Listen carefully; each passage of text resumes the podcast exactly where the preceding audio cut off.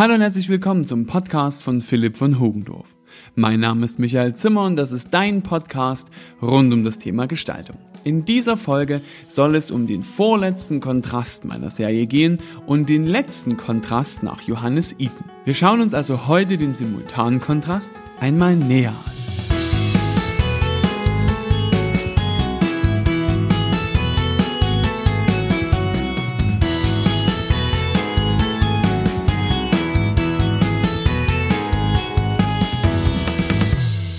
Ich habe es ja hier schon das ein oder andere Mal erwähnt. Ich bin schon seit vielen Jahren Ausbilder von Mediengestaltern. Und wie in jedem künstlerischen Beruf lernt man eine Menge bunter Charaktere kennen.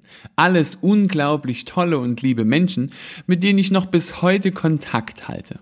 Als Kind wollte ich immer einer von diesen alten Professoren sein, der mit 70 in seinem Ohrensessel sitzt und umgeben von vielen alten Büchern wehmütig die Briefe seiner vergangenen Studenten liest. Gut, so weit bin ich noch nicht gekommen, aber vielleicht ja eines Tages. Mögen meine Schützlinge auch alle noch so verschieden gewesen sein, hatten sie meist eines gemeinsam. Denn immer, wenn ich zu unserem heutigen Thema kam, sah ich in leere Augen. Zugegeben, der Simultankontrast ist auch etwas knifflig, aber machbar. Und den schauen wir uns heute nach dem dir bereits bekannten Schema an. Beginnen wir mit der Definition. Danach die Wirkung des Kontrastes. Dann im Nerdteil gibt es wie immer abseits vom Lernstoff spannende Zusatzinformationen und ich gebe dir noch ein paar Tipps für deinen Einsatz des Kontrastes in der Praxis. Wie schon gesagt, heute wird es etwas knifflig. Wir machen also kleine Schritte und beginnen mit der Definition. Der Simultankontrast beschreibt die Wechselwirkung von nebeneinander liegenden Farbflächen.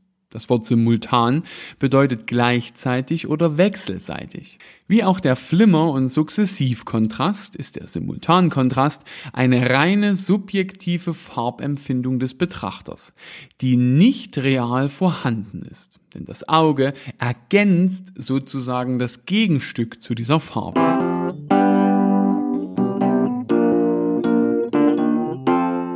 Als Beispiel. Wir nehmen eine weiße Fläche, die von einer grünen Fläche umgeben ist. So erscheint sie nicht als neutrales Weiß, sondern wird leicht rot schimmern. Das ist der Schatten der imaginären Gegenfarbe. Dieser illusionäre Charakter der Wahrnehmung bewirkt, von Johannes Eden ausgeführt, beim Betrachter eine Erregtheit. Die Stabilität der sich gegenüberstehenden Farben ist so aufgelöst. Welche Wirkung lässt sich hierbei feststellen? Da sich nach diesem Farbkontrast alle Farben gegenseitig beeinflussen, wirkt dieser Kontrast also fürs Auge harmonisierend, aber auch illusionierend, da es zu Abweichungen der eigentlichen Farbwirkung kommt.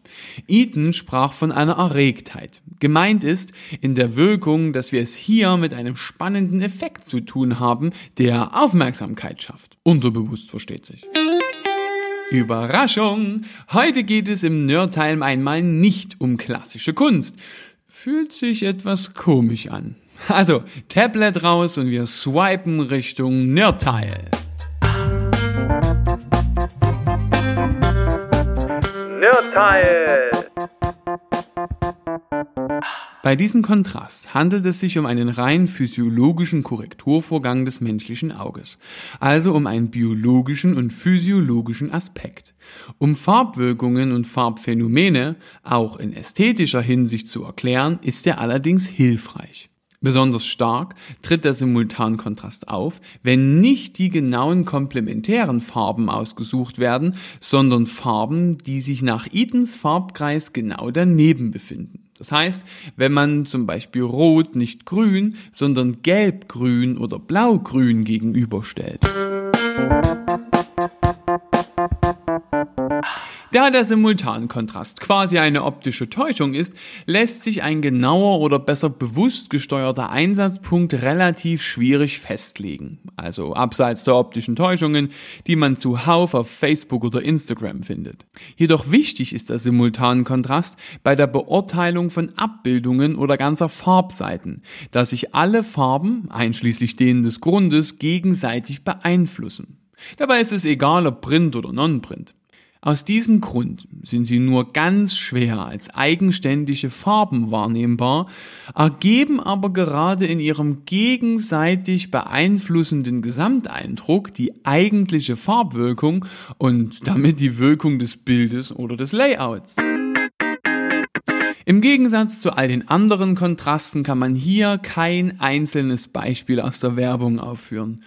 Denn in der Theorie ist dieser Kontrast immer da und beeinflusst unsere Wahrnehmung, also auch die Werbung. Fassen wir das Ganze noch einmal kurz zusammen. Der Simultankontrast beschreibt die Wechselwirkung von nebeneinander liegenden Farbflächen. Das Wort simultan bedeutet gleichzeitig oder wechselseitig. Da sich nach unserem Farbkontrast alle Farben gegenseitig beeinflussen, wirkt dieser Kontrast also fürs Auge harmonisierend, aber auch illusionierend. Jedoch wichtig ist der Simultankontrast bei der Beurteilung von Abbildungen oder ganzer Farbseiten, da sich alle Farben einschließlich denen des Grundes gegenseitig beeinflussen. Auch wenn nur für heute, habe ich mich mal in meinen Ohrensessel gesetzt um diese Abmoderation hier einzusprechen. Weil, wenn ich auch kein alter Professor bin, habe ich mir diesen Ohrensessel vielleicht bei Ikea erstanden. Noch eins am Rand. Dein Vorteil gegenüber meinen ehemaligen Auszubildenden ist, dass du dir diese Folge hier wieder und wieder anhören kannst und es so sich vielleicht gut einprägt. Ich hoffe, dir hat die vorletzte Folge der Kontraste-Serie gefallen und du schaltest auch nächste Woche zur letzten Folge wieder hier rein auf deinen Gestaltungspodcast. Bis dahin, ich wünsche dir eine gute Zeit und sage Servus und auf Wiederhören.